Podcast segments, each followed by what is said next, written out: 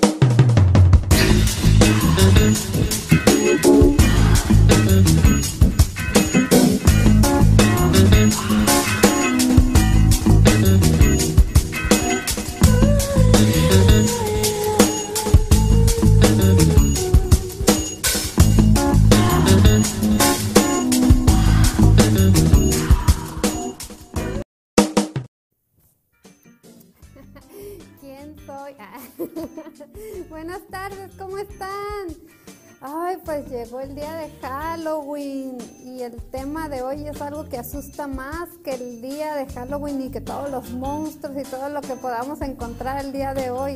Y pues hoy yo también ando asustada. ¿Por qué? Porque estoy solita. No hay nadie aquí a mi lado. Pero al ratito llega el doctor y nos va a hablar sobre el tema de hoy. Mi nombre es Brianna Moreno como Neco y este es el programa Nomás la puntita o qué. Los invito a por favor comentar, dar like y pues también a suscribirse, darle la campanita de GTV para que les avise cuando inicie el programa y por favor, por favor compartan, eso me ayudaría muchísimo. Y pues, ¿qué tal? ¿Cómo me queda el disfraz de Raven? Uy, parece que estoy flotando. Este, por favor, comenten. Ya saben, este, ahí voy a poder contestar todos los comentarios que Facebook me deje comentar. porque a veces no depende tanto de mí, depende más de Facebook porque se pone chiquión. Y pues cuéntenme qué van a hacer al rato, a dónde van a ir para ver si los encuentro por ahí. Yo creo que yo me voy a ir al centro. Ahí a ver, a ver qué hago, a ver a quién me encuentro. Eh, me gustaría ir a razas a Razas Villar, pero me queda un poquito retirado del centro, así que les mando saludos a Razas Villar y recuerden, ahí hay botanas gratis.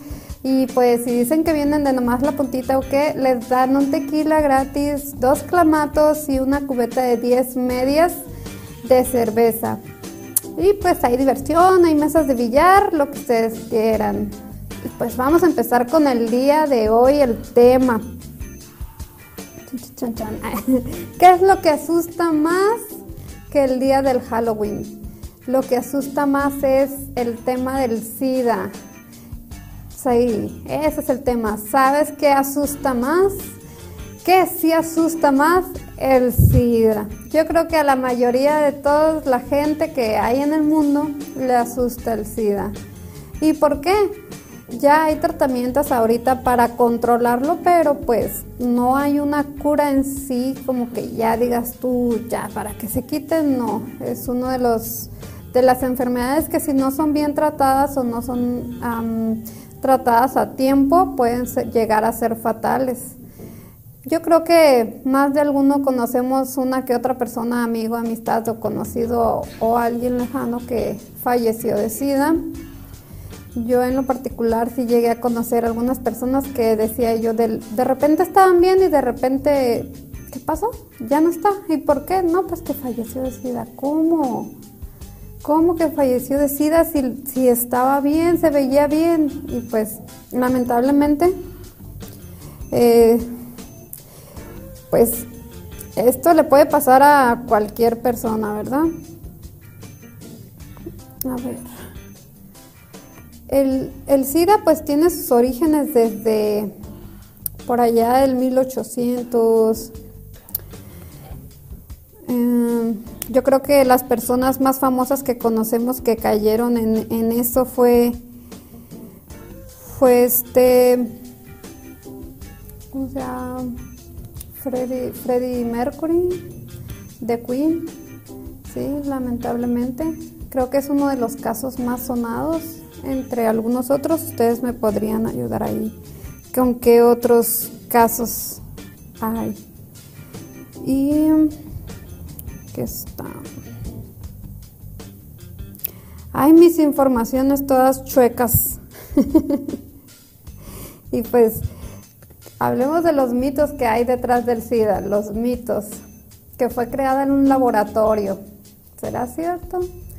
El, el chisme más común, el, eh, ¿cómo se dice? Perdonen si estoy un poquito nerviosa, pero estar sola como que me pone.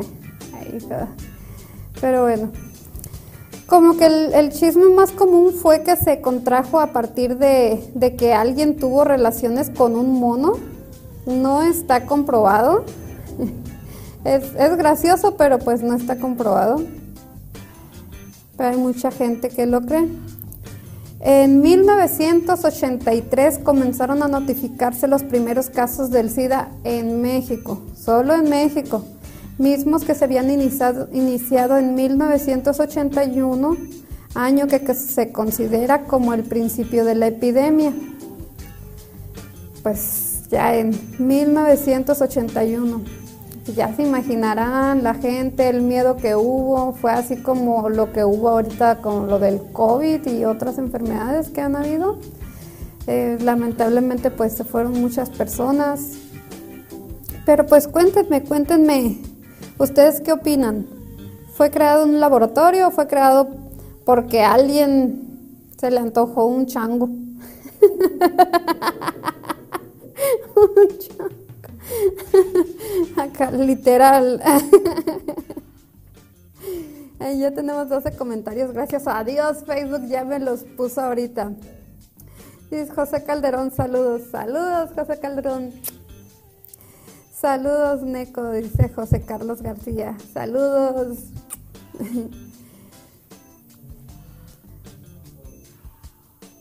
dice Juan Galván. También un rapero que se llama S. S. Easy. Easy. Ah, ah, ya, también falleció. Ah, ok, cuando estábamos hablando de eso. La promo está bien. Sí, la promo del Rosas está muy bien, ¿eh? Vamos por dos promos. Uh. Sí, así es, Juan Galván. Todavía no hay cura, pero sí es controlable. Ya hay personas que han vivido pues una vida ya digna, una vida que, que pues se podría decir sin tanto sufrimiento como lo eran todas esas, pues se ponían delgados, todos los síntomas que tenía el SIDA, eh, delgados, débiles y ay no, pues ya se volvían irreconocibles, ¿no? Eh, era muy triste. Afortunadamente ya hay un tratamiento. Pero... Dice, de la temporada de Tupac también murió el mejor de la carrera. Mm. Dice Juan Galván, ya me viera yo con una changa. Pues tal vez no con una changa, pero sí con el chango de la changa.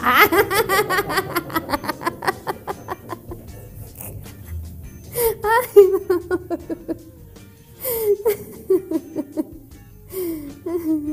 Hola Gabriel Gámez. Este, saludos hasta Nogales. Muchos saludos, muchas gracias por ver el programa. Dicen que una persona tuvo ponemos así porque Facebook es bien delicado, con un chango y que de ahí nació. Es, el, mito que hay. Yo la verdad sí creo que sea más bien eh, algo creado en un laboratorio, como la mayoría de las enfermedades que han salido, yo creo que nació de ahí. Pues antes de que llegue el, el doctor, que él es el que nos va a hablar bien de, de dónde nació, cómo surgió y todo esto, podemos hablar de, los mitos, de, de anécdotas, de cómo se enteraron que existía esa enfermedad y qué tanto miedo le tienen. Dice Juan Galván, a lo que recuerdo no te mata el SIDA, pero te quita las defensas y cualquier otra enfermedad te mata. Bueno, sí, eso es verdad. Qué feo. Fíjense que yo la primera vez que escuché del SIDA tenía como unos ocho años, lo miré en un programa de televisión, seguro todos lo conocían, de una mujer que se sentaba igual que yo y que hablaba de cosas trágicas. Pero sí salió un caso así de de una persona que era trans o algo así. Y, y, pues estaba ofreciendo sus servicios y todo, y después se entera que tiene esta enfermedad. De ahí empezó en declive, en declive. La gente no la quería saludar porque tenían tanto miedo a ser contagiados, tanto de un saludo, un beso en la mejilla, como que se empezaron a alejar completamente y es pues muy triste, fue, es un caso muy triste.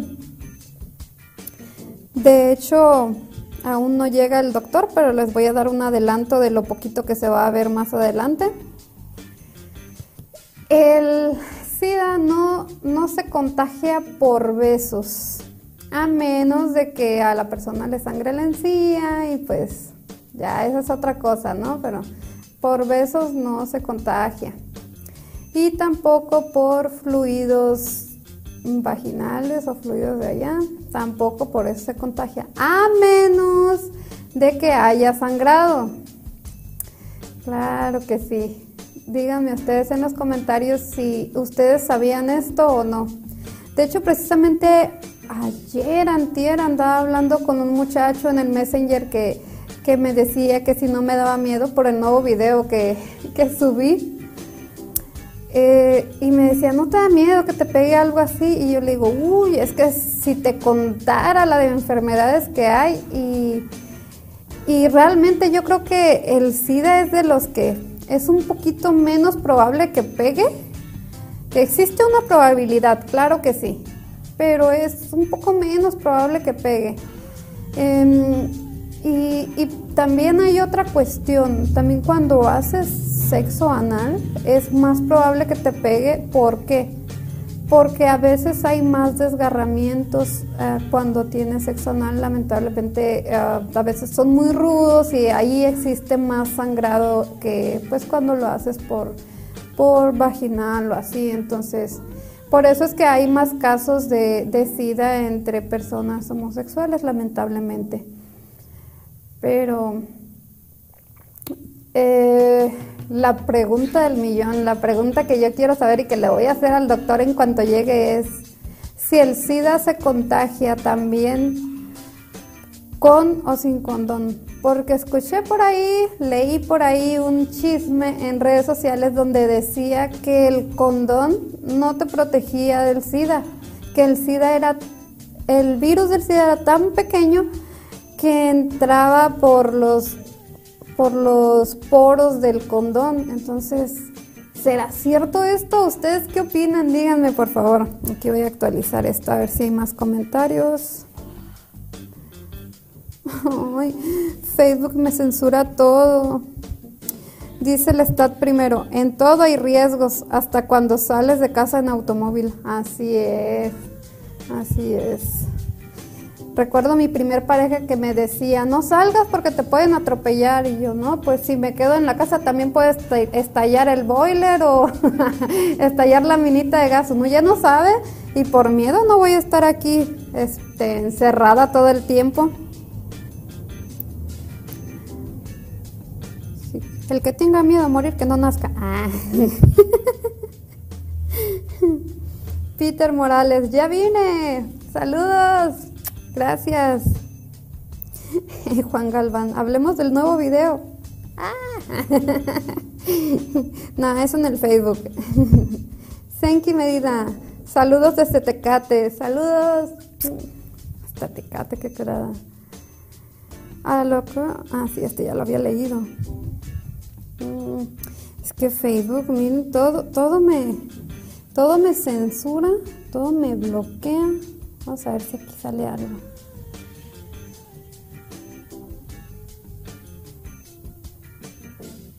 Sara Cruz Ruiz, dile que soy Queen, ya sabrá él. ¿Quién? ¿Quién? ¿A quién le digo? Porque el Facebook no me deja ver nada.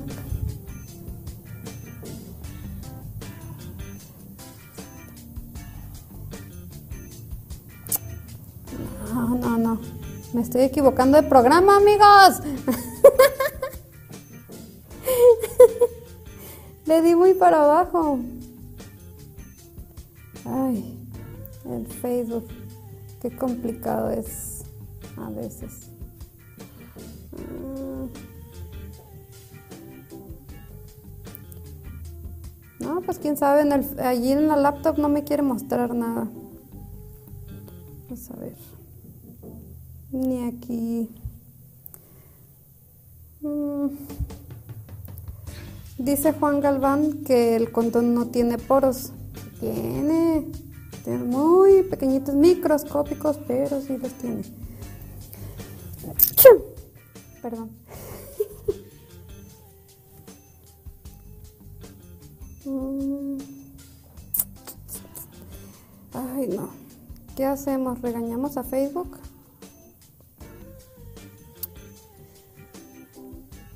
Bueno, pues en sí, sí, sí tiene, sí tiene poros. Y pues no solo el, el SIDA este, es peligroso durante las relaciones sexuales, hay otras cosas como, como las enfermedades, las ETS, está también el papiloma, el herpes. Hay mucha gente que piensa que ya porque se pone el condón ya no se va a enfermar de nada, pero a veces les digo yo, mi hijo, este, mira, es piel con piel. Si tú vas a, imagínense que se embarra por acá y, y hay fluidos o así, o tiene granitos o llagas, así, y luego lo juntas con tu piel y luego vas y aparte no te lavas, no te bañas, porque hay muchas personas que, que resultan ser antihigiénicas y después del, del acto sexual no tienen esa costumbre de ir y bañarse. Entonces, ¿cómo esperan no enfermarse? Y lo peor es que a veces nosotras como mujeres llegamos con el hombre y en vez de revisar o algo, no, ya la calentura como que te gana y ya, a lo que vas, ¿no? Ni siquiera le dices que se bañe antes ni nada. Un tip, chicas, antes de estar con un hombre, antes, antes, exprímanlo, exprímanlo bien. Y si sale un líquido blanco que se parezca mucho al semen, pero antes de que él se venga, antes de que él se venga, no tiene que salir un líquido blanco, blanco y como que apestosito. Si sale eso, huyan, salgan corriendo, no se queden ahí.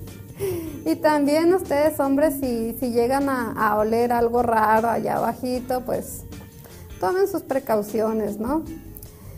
Otra cosa, también el, el herpes y el papiloma, he escuchado que todos lo tenemos, nada más que no está desarrollado. En algunos se desarrolla y es cuando ya lo contagian a otros.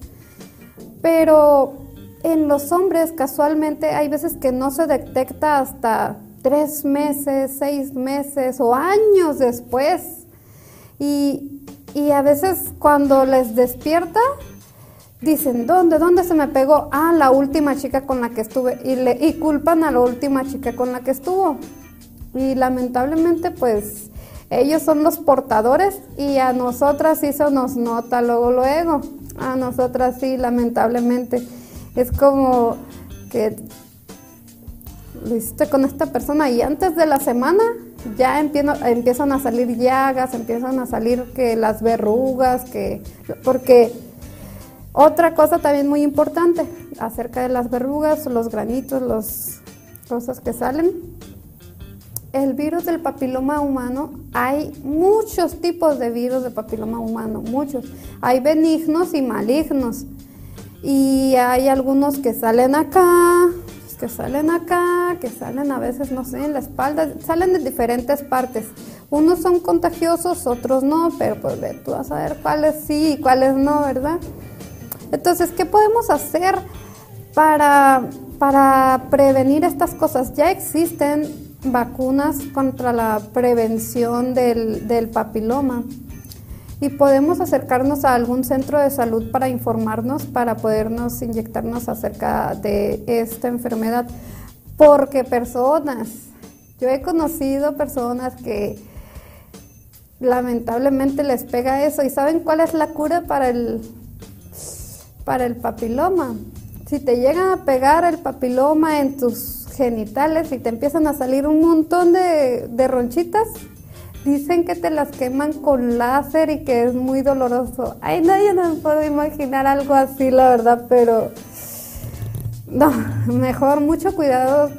Chequen bien con quién se meten. Si a usted le gusta estar de aquí y allá, del tingo al tango, vaya a hacerse sus estudios constantemente. Si le sale alguna infección, algún, alguna anomalía en los resultados, primero cúrese esa enfermedad y ya después vuelve a, la vida feliz. Otra cosa, el herpes. El herpes se contagia solamente cuando está la llaga. Si usted está con una mujer, primero examínela. Que ay, que me da miedo, que me da pena, que no sé que yo nunca he visto una vagina. Pues usted investiguela, porque si no.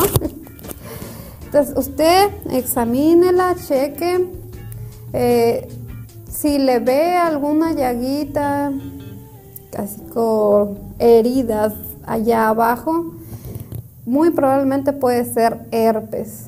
Y si tiene esas llaguitas, pues se van a contagiar. Recordemos que el condón solamente eh, cubre lo que es el, eh, pues el falo en sí, pero todo lo demás no. Entonces, si tiene las llagas por de fuera, a usted se le puede contagiar pues en las bolitas y en otras cosas y no es, no es como que muy recomendable, ha de ser muy doloroso.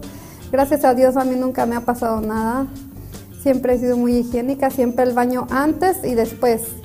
Un consejo que le puedo dar a todos los hombres es que justo después de tener relaciones sexuales, si usted no usó condón o aunque haya usado, también no, no, no está de más. Siempre vaya y haga pipí después, después de hacer, de tener relaciones sexuales. Siempre, siempre. ¿Por qué? ¿Por qué hacer pipí? Porque eso limpia el conducto y después usted se va a lavar con jabón neutro o así para quitar todas esas enfermedades.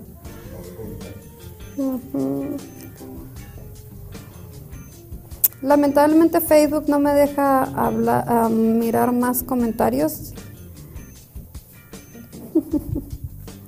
Pero pues ya llegó el doctor, ya llegó. Vamos a dejar que se prepare. Vamos a dejar que nos hable de esas cosas. Vamos a un corte brevesísimo, regresamos rapidísimo para poder estar aquí con el doctor.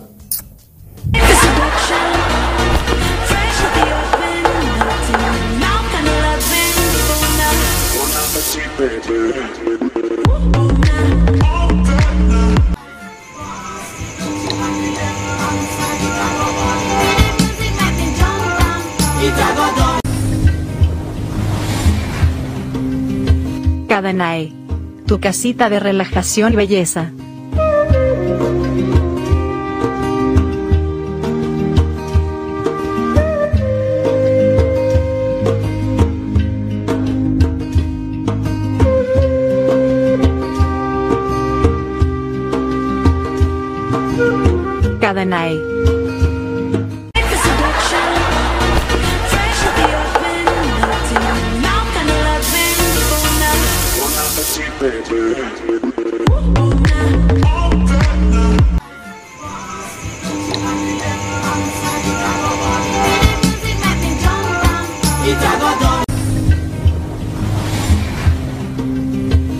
Cadanae. Tu casita de relajación y belleza.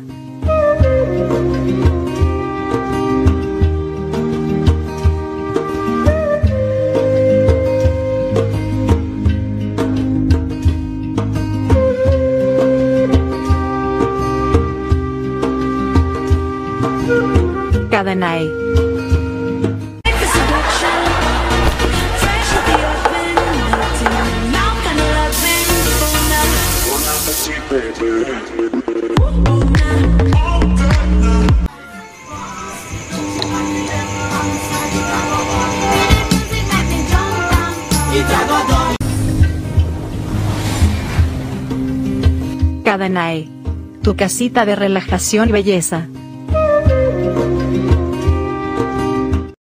Bienvenido, doctor Jesús Madrigal. Muchas gracias por estar aquí una vez más y gracias por aceptar la invitación. Pues el tema de hoy es ¿qué asusta más? ¿Qué asusta más que Halloween? El SIDA asusta más. Y pues tenemos muchas preguntitas por aquí. Este, yo creo que una que nos acaban de hacer es, ¿el condón no tiene poros? Dice, o el condón sí tiene poros. El condón de látex sí es eficiente para evitar la transmisión del virus del el, VIH, ¿no? Antes existían otros, em, otros este, eh, condones que eran este, eh, de un material diferente. Pero en ese sentido sí, sí protegen. No, no es, no es la, la realidad que él, al utilizar un condón de látex y tener una relación con alguien que tenga VIH, que pudiera traspasar esa barrera. Y lo que sí es bien importante puntualizar es el hecho de que afortunadamente el VIH no es un virus que se transmita de una manera eficiente.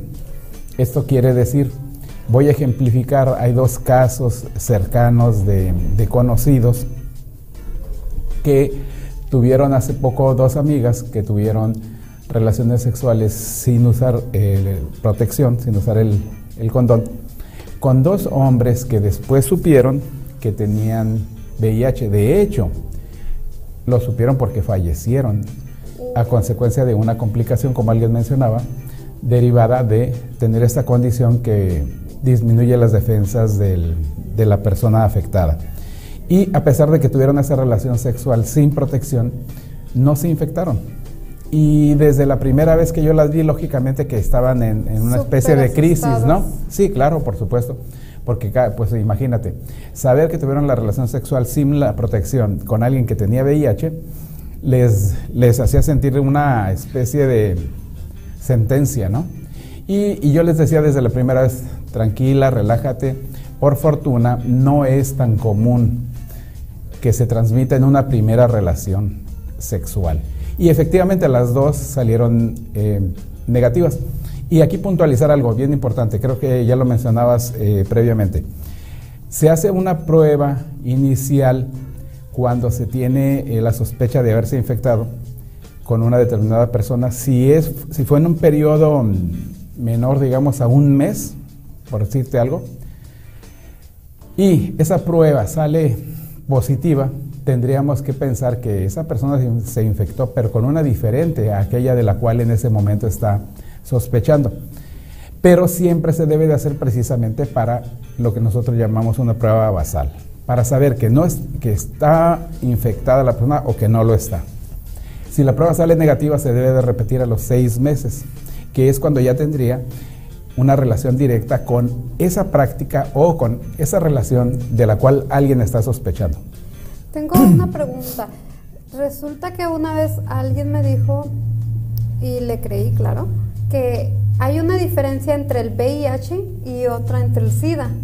Sí, ¿no? Es como el inicio o algo así me dijeron.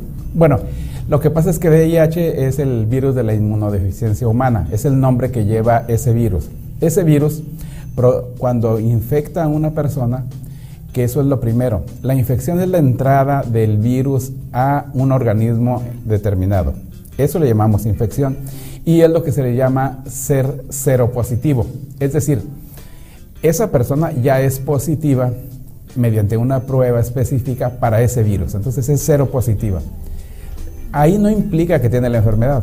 La enfermedad va a ser propiamente el SIDA, que es el síndrome de inmunodeficiencia adquirida, que se va, perdón, se va a adquirir, o más bien se va a desarrollar o se va ya a manifestar años después de, habitualmente, ¿no? Años después de haber adquirido la infección. Y en el momento presente, afortunadamente, con las, las nuevas terapias que hay, incluso una persona infectada que se le detecta, que se comprueba mediante una primera prueba que se le llama de ELISA y la confirmatoria, que es el Western Blot, que así se llama la prueba, una persona que, que sale positiva en ELISA, que es la que habitualmente se hace en todos los laboratorios aquí, no implica, a pesar de ser positiva, no implica que ya podemos afirmar que esa persona tiene el virus de la inmunodeficiencia humana. Se tiene que hacer la prueba de Western Blot y esta sí, una vez que sale positiva ya tenemos que confirmarle a la persona que lo tiene. Pero bueno, con las terapias actuales puede ser una, persona que se, que se infecte.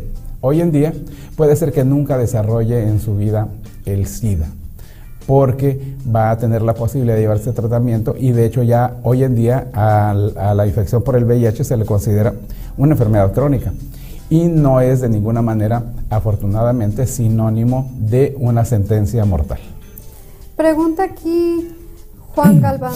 También he oído que el SIDA al tocar el aire pierde la fuerza, o sea, tiene que ser como por dentro para contagiarte.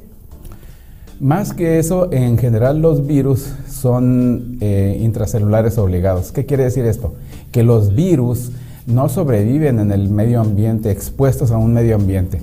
Requieren células para, para eh, vivir y reproducirse y viven dentro de nuestras células. De hecho, en el caso del, del VIH que produce el, síndrome de inmunodeficiencia adquirida es porque afecta a un tipo de linfocito específico que es el CD4 y que ese es bien importante para eh, defendernos de, de, las infecciones que llegamos a tener y que muchas de ellas ni siquiera nos damos cuenta que las tuvimos porque ese sistema de defensa tan eficiente eliminó al microbio, virus o algún otro agente.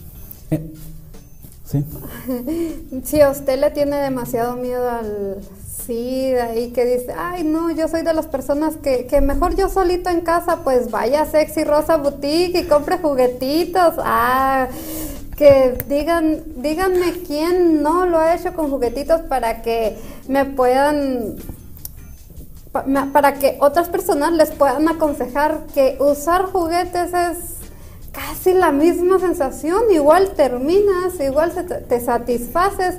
Sexy Rosa Boutique queda enfrente del arco de Tijuana en Revolución y pues tienen gran variedad de cosas, tienen también ofertas, creo que la última oferta que me enteré fue que tenían descuento en, en la ropa y tienen también muchos productos para que usted pueda tener sexo anal sin que haya desgarres como lubricantes y cosas que sean mm, satisfactorias, juguetes pequeñitos para que pueda tener usted sexo anal y vaya dilatando poco a poco y no haya ese desgarre por dentro y que cause la sangre para que usted pues no se llegue a infectar de nada y tenga una relación satisfactoria. Y pues otra pregunta, otra pregunta. Dice también, ah no, ese es el mismo. Hablamos de tus temores, dice Neko, hablamos de tus temores acerca del VIH cuando empezabas a trabajar. Ah, bueno, cuando yo entré a trabajar, este, yo realmente pensaba que eso del SIDA era como que muy lejano. Ya me había informado, pero sí también había escuchado que había en Tijuana, pero yo no conocía personas cercanas que dijeran, no, pues yo me enfermé o así. Y también cuando entré a trabajar, muchas de las mujeres que estaban ahí ya tenían años, años trabajando ahí y yo dije, pues no se han enfermado. Entonces significa que si uno tiene el debido cuidado, tiene la debida limpieza y todo eso, pues es más difícil que te enfermes. Y sí, afortunadamente nunca me enfermé, pues tuve mis, mis precauciones. Ahora que mencionas eh, estas cuestiones, también vale la pena por lo que mencionabas previamente de la autosatisfacción y, la posibilidad de hacerlo con juguetes y cosas por el estilo. Yo recuerdo cuando inicié em, el trabajo en prevención de VIH, una de las recomendaciones, y porque bueno, pues es así, ¿no? Para evitar el contagio con el VIH y me estoy remontando a mi trabajo en esta área en el año 1996. Una de las recomendaciones era pues la abstinencia sexual. Lógicamente no te vas a, contagiar si no tienes relaciones sexuales con otra persona. Sin embargo, pues esa es como la más lejana de las posibilidades, pero bueno, siempre se mencionaba. Y otra es justamente lo que tú mencionaste, ¿no? El, la autosatisfacción mediante pues en este caso juguetes, ¿no? apoyo con toda la tecnología que hoy en día se tiene, creo que ya estamos casi casi en inteligencia artificial erótica, ¿no? ya es preocupante, ya es preocupante, ya, no usan baterías. Pero bueno, siguiendo con esta cuestión es que y después de la abstinencia o la autosatisfacción, pues se recomendaba el uso de, del, del preservativo, ¿no? Del condón. Y este, también de la mano de, esto se decía, siempre pues de buscar no tener relaciones sexuales con más de una persona, es decir, buscar una pareja, hacerse los exámenes, saber que ambos estaban eh, negativos para el caso de VIH y este, eh, la famosa fidelidad que es de lo más difícil de encontrar, pero bueno, se tenía que mencionar. La verdad sí es difícil y siguiendo con estas cuestiones, tú mencionaste algo bien importante porque cuando eh, se descubre el VIH, bueno, cuando se descubren los primeros casos de una neumonía que era, este, digamos, muy poco frecuente y de un tipo de cáncer de, piel que se llama el, sarcoma de Kaposi, que se detectó en Estados Unidos, en Los Ángeles y en San Francisco, y que estas enfermedades llamaron mucho la atención de los CDC, que son los Centros para el este, diagnóstico de, de, Estados Unidos, ¿no? Y control. Entonces, este, ellos eh, consideraron que era una enfermedad inicialmente de homosexuales. Y lo menciono porque vale la pena puntualizar por qué. De hecho, es una por la las práctica de hoy. Por la práctica, pues que en este caso es de sexo anal y que el riesgo mayor es hacer un, tener esta práctica sexual sin la debida eh, preparación, de, en este caso del, del, ano, que se debe ser bien lubricado, que se debe de ir dilatando poco a poco con la finalidad de evitar desgarres o sangrado no pensando en que vayamos a ver un sangrado que se llama macroscópico, es decir, que lo detectas eh, visualmente, pero sí puede haber un sangrado que se denomina microscópico, es decir, sí hubo alguna lesión que produjo cierto sangrado que el ojo humano no lo alcanza a detectar, pero que si lo miraras al microscopio te darías cuenta que ahí hubo sangre. Y resulta que la sangre es fundamentalmente el vehículo transmisor del VIH. Y esto vale la pena porque en sus inicios Tú, mencionabas esta cuestión del, temor a tocar a una persona. De hecho, e, era una realidad cuando se sabía en los primeros años de que una persona estaba infectada con VIH. Había personas que no le querían dar la mano, que no, no le querían este, dar un abrazo. Y Estornudaban y corrían. Exacto, sí, exacto. Y entonces ahí hablamos de algo que vivimos también eh, recientemente con la pandemia de COVID, que es la ignorancia. Cuando no sabemos exactamente qué cómo se comporta un determinado agente, cómo nos podemos proteger, surgen una serie de, eh, pues de mitos ¿no? y de conductas erróneas en función de esa eh, desinformación, de esa ignorancia. Y quiero mencionar algo que sucedió en aquellos años, bueno, estoy hablando como en el año, si no lo recuerdo mal, por ahí como del año 94, 95, en Rosarito hubo la iniciativa, una una organización no gubernamental tenía la idea de, hacer una casa en, el, municipio de Rosarito que albergara a personas que tuvieran el VIH y tuvo un enorme rechazo de los vecinos de del lugar donde la querían edificar porque le tenían temor. Y sí, ah, exactamente. Y lo que sí conocí por allá del año 1998 era una casa que este, albergaba a personas que padecían VIH eh, o ya incluso con SIDA y que fue en La Morita. Era una muy conocida casa. En el año 1997 yo estuve con la doctora Remedios Lozada, que ojalá si me escucha o alguien la conoce le mando un abrazo. La doctora Ramiro Lozada pues fue una pionera de la lucha contra el VIH aquí en, Tijuana. Ella estaba como encargada del programa eh, de la Secretaría de Salud de la Jurisdicción Sanitaria número 2 de prevención y control del VIH-Sida. Y yo en el año 97 llegué ahí y, este, y fui su asistente. Entonces por eso conocí eh, la casa esta de la Morita y conocí muchas otras eh, personas que estaban afectadas y otras infectadas, porque es bien importante mencionar esto. No es lo mismo afectada que infectada. Una persona infectada pues es la que tiene el virus. Una persona afectada es aquella persona cercana a quien, la, a quien lo tiene y que también está viviendo pues una situación de este muy, muy difícil, ¿no? Eso sí. Tenemos aquí dos comentarios. Dice Ramón Torillo. Pregunta, ¿es cierto que cuando empiezas el tratamiento del SIDA tienes que estar haciéndote pruebas cada seis meses? Depende de, con qué este, eh, terapia se esté. Pero eh, estas pruebas tienen que ver con el hecho de verificar que está siendo efectivo el tratamiento y que están reduciéndose eh, este, la, lo que se llamamos la carga viral, que es el número de copias de virus que existen en el organismo.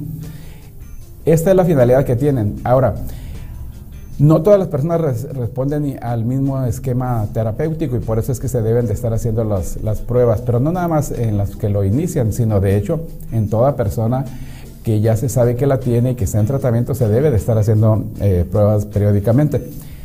Hay, hay algunos casos, dos, mm, que recientemente se conocieron de personas eh, de las cuales se, cree que es posible que se haya erradicado el virus eh, después de que se fueron sometidas a tratamientos eficientes. Eso es algo muy alentador porque nos da eh, la esperanza de que en poco tiempo pudiéramos tener la posibilidad de ya no nada más pensar en que es una enfermedad crónica que se puede controlar con tratamiento, sino que se pueda llegar a erradicar el virus del organismo de una persona que ya lo, que ya lo presenta. Y la otra, que es sumamente importante y que espero que también creo que estamos en los albores de ya tenerla, pues es la vacuna contra el VIH, precisamente para evitar que una persona se infecte a pesar de haber tenido contacto con el virus, que sería como el caso eh, particular de que ahora hemos vivido y que ha sido muy conocido de las vacunas que surgieron para el COVID, ¿no? No sabía que existía esa, Lucía. Sí, eh, se ha trabajado muchos, muchísimos años en ella. Lamentablemente no se ha podido aún concretar. El, el VIH eh, es un virus que hace mutaciones muy, muy constantes, muy frecuentes, de tal manera que eso ha dificultado contar con una vacuna que sea eficiente. Pero este, sí, se, sí se espera contar con ella. Yo no tengo duda de que se va a lograr y, máxime porque existe a nivel mundial pues este apoyo suficiente en lo económico como para que se haga todo el trabajo necesario a, fin de tenerla, ¿no? Okay. Dice Ricardo Isidro, el VIH no es una enfermedad, es un virus que, que se transmite por contagio y se encarga de destruir células. Puede contagiarse a ambos sexos. El VIH efectivamente es el virus de la inmunodeficiencia humana. Eh, es únicamente el virus.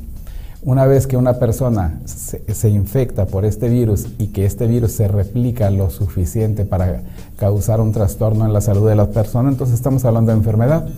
Y la etapa final es el SIDA, que es cuando ya hay una afectación importante al sistema de defensa. Pero sí, efectivamente, VIH es exclusivamente la denominación del virus. Así como en el caso concreto, insisto, y, lo quiero reiterar porque ahora hemos sabido mucho de COVID y hubo una cobertura que en su momento no hubo para el VIH. En el caso de COVID, es el, virus es el SARS-CoV-2. Entonces, SARS-CoV-2 es el virus. COVID es la, ya así lo hemos denominado la, enfermedad que causa este virus, ¿no? Efectivamente, tiene razón. Ok, dice alguien, ¿qué similitudes ven entre el VIH y el COVID? ¿Qué similitudes? Yo miraría la similitud que ya lo mencionamos un poco. cuando surge eh, inicialmente el VIH y que era desconocido, porque incluso estas eh, enfermedades que mencioné, eh, que fue por, lo que se, se, le identificó posteriormente, que eran este, la neumonía por neumocistis carini, y el sarcoma de Kaposi, que me llamaron mucho la atención, pues dio lugar a que se empezaran a hacer este, estudios para identificar qué lo causaba y finalmente los primeros casos se conocen en 1981 y en 1983 es que ya se identifica al virus que hoy conocemos como VIH. Y hay ahí una este, una disputa muy interesante al respecto, incluso se habló de plagio, ahora que eh, nos hemos aquí por lo político empapado mucho de lo que es el plagio. Eh, hubo un grupo en Estados Unidos que se dio a la tarea de investigar qué causaba estas enfermedades y que identificaron al virus. Y hubo otro en Francia. Entonces, realmente eh, lo, descubre Luc Montagnier y su, su equipo en Francia, pero Robert Gallo en Estados Unidos se adjudica la identificación del virus. Ya posteriormente se aclara que en realidad fue este Gallo quien, eh, perdón, Luc Montagnier quien lo, quien lo descubrió. Y se habló de plagio, en este caso de Robert Gallo, porque se supo que hubo por ahí alguien que le pasó información, este, digamos, clasificada, que le permitió llegar a eso. Y es interesante que ¿Cuáles son las similitudes que hay? Pues el desconocimiento y cómo ese desconocimiento genera eh, un temor que lleva a tener rechazo por las personas o que bien, bien que lleva a tener conductas este, que lesionan más a la persona aparte de la enfermedad, porque tú imagínate, en el caso concreto de VIH, lo que ya mencionábamos en su inicio, que incluso no les querían dar la mano, no les querían abrazar porque tenían temor de infectarse. Aún, existen personas Incluso, seguramente sí. Sí, sí. ¿Y qué síntomas tiene? ¿Cómo puedo yo saber que tengo eso? ¿Hay síntomas que, que den como una iniciativa como para que yo sepa que lo tengo? En el momento presente, en el momento presente, como ya se tiene mucha información, eh, pues yo creo que la principal, pues no síntoma, sino la principal señal es justamente que una persona tenga eh, conocimiento de que tuvo alguna práctica de riesgo. ¿Puede ser asintomático? Es asintomático en un inicio, sí. De hecho, cuando se da la infección inicial, se pasa por un cuadro eh, que es muy semejante, digamos, a un resfriado común. Va a dar escalofríos, fiebre, dolor muscular, puede haber, dolor de las articulaciones, malestar general. Cuando una persona tiene una práctica de riesgo sexual y, posterior a ello, a los días después de eso, presenta este cuadro, un cuadro, digamos, de vías, que se pudiera confundir como de vías respiratorias superiores, como el caso del, del resfriado o en el momento presente incluso COVID, pues este, eh, tendría que llevarnos justamente a hacer lo que mencionaba antes, una, prueba inicial para identificar si esa persona está infectada o no. Si lo está, entonces podemos decir que esa práctica que le llevó a la persona a eh, considerar que, que se podía infectar, pues no fue la causa. Si, sale, si es negativa, entonces, insisto, a los seis meses se tiene que hacer otra prueba. Lógicamente, esos seis meses tendrá que ser muy cuidadoso en no tener algún otro tipo de práctica de riesgo, porque si no, digamos que se contaminaría lo referente a cómo la adquirió. Pero este, ya, ya cuando una persona infectada por VIH llega a desarrollar SIDA, pues entonces ya es un, perdón, es una afectación a la salud general las personas pierden peso, empiezan a tener enfermedades que se llaman oportunistas, eh, se ven, en pocas palabras, si no llevan tratamiento, semejante a cómo mirarías a una persona con cáncer.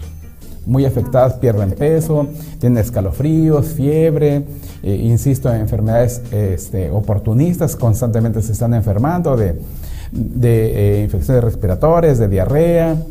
Entonces, pero ya hoy en día realmente eh, ya no se ve tan, tan frecuentemente esto porque, insisto, ya contamos con tratamientos eh, altamente efectivos para combatir el daño que causa el VIH en el organismo.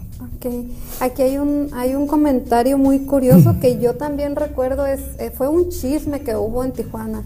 Dice Juan Galván, yo cuando estaba morro en Tijuana en 1998 se oía que en la revolución andaban inyectando gente con jeringas cuando andaba uno en las discos, se oyó mucho ese tema, dice, yo también lo llegué a escuchar.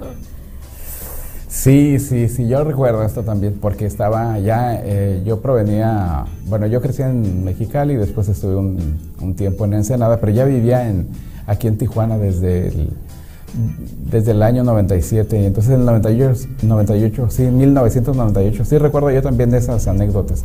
Bueno, yo en lo particular nunca llegué a tener conocimiento, eh, digamos, confiable de que eso haya sucedido, pero que se consideró en su momento que eran que era alguien resentido porque había sido infectado por eh, en alguna práctica y que, y que quería tomar venganza infectando a otras personas. Pero te insisto que yo, no, que, que yo haya en aquel tiempo y, y dado que estaba eh, como asistente en el programa de prevención y control del VIH aquí en Tijuana, que de manera así cierta, que de manera categórica pudiera decir que sucedió, no, pero de que fue algo que circuló mucho, sí. Sí, dice Ricardo Isidro, a través de toda la información que genera por este virus y el avance cibernético y médico, el porcentaje de personas contagiadas ha bajado o subido a través de los años. De hecho, traíamos una, una em, ¿cómo se le llama? ¿Una tabla? Sí, tenemos una tabla donde estadística. ajá, pero no la pude traer para subirla y compartirla, pero la voy a subir a mis redes sociales en, en cuanto termine el programa.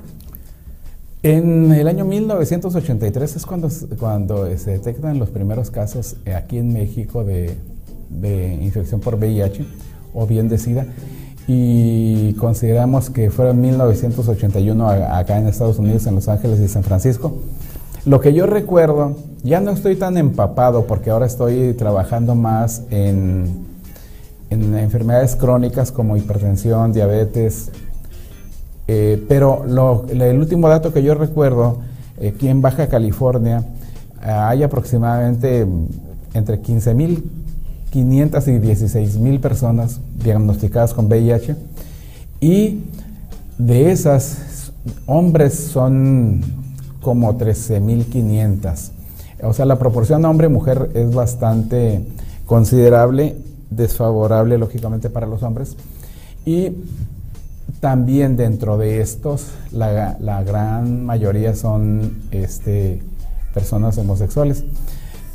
Lo que sí quiero puntualizar mucho es que no es porque sean homosexuales. Esto es bien importante de, recalcarlo, porque hay que, hay que quitar ese estigma. Yo recuerdo cuando inició cuántas personas hablaban de un castigo divino y no, simplemente es el tipo de práctica tanto un hombre como una mujer puede transmitir el VIH o, se puede infectar si tiene una práctica como es el sexo anal, que es de alto riesgo para el caso de VIH, porque ya insistimos, este, no, el, el ano no está preparado para una penetración como lo está eh, vagina. Lo puedes preparar, pero tienes que asegurarte de hacerlo y muchas de las veces no se hace.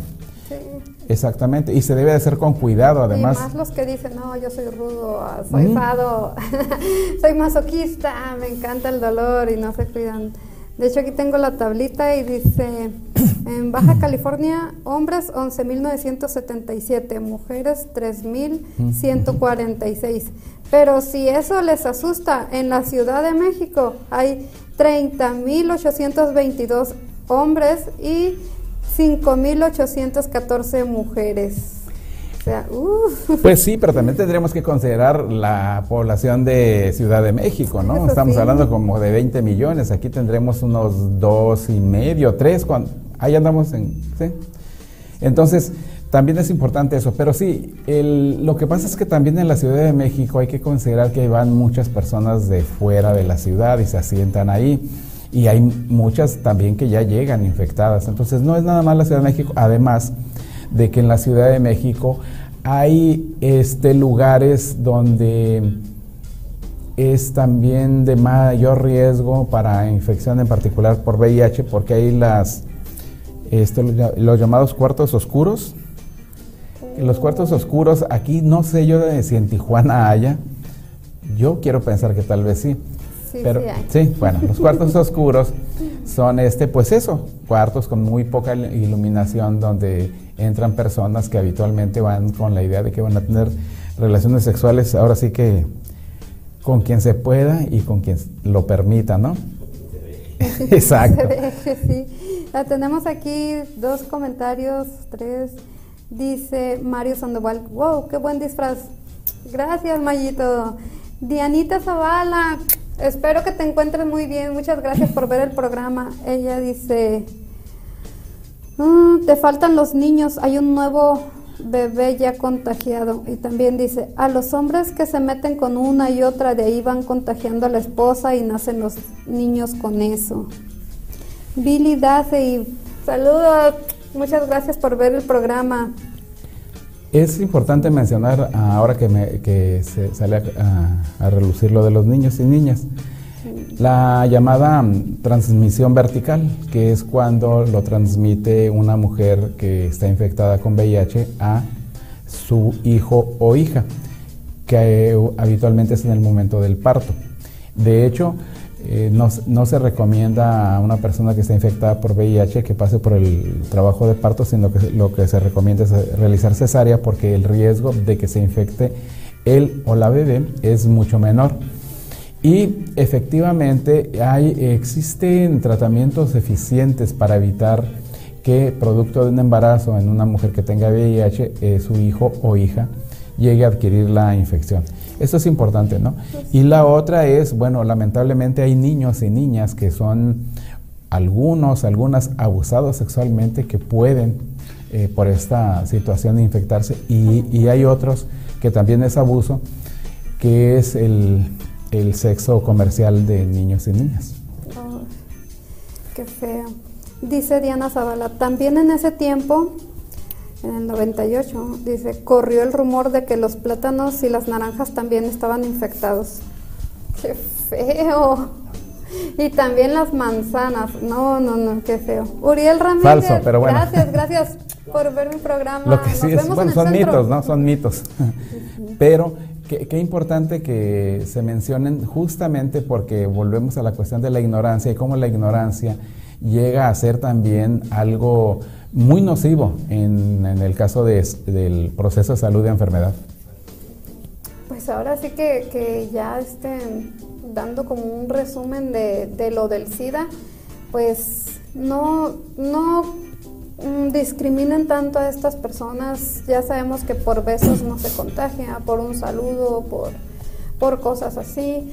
Tan es así que es, es muy, muy poco común o muy extraño, o no se han dado casos en realidad de que entre lesbianas hayan casos de SIDA por lo regular es más en parejas heterosexuales o homosexuales, por lo mismo que, que tienen más este, prácticas anales y pues hay desgarres.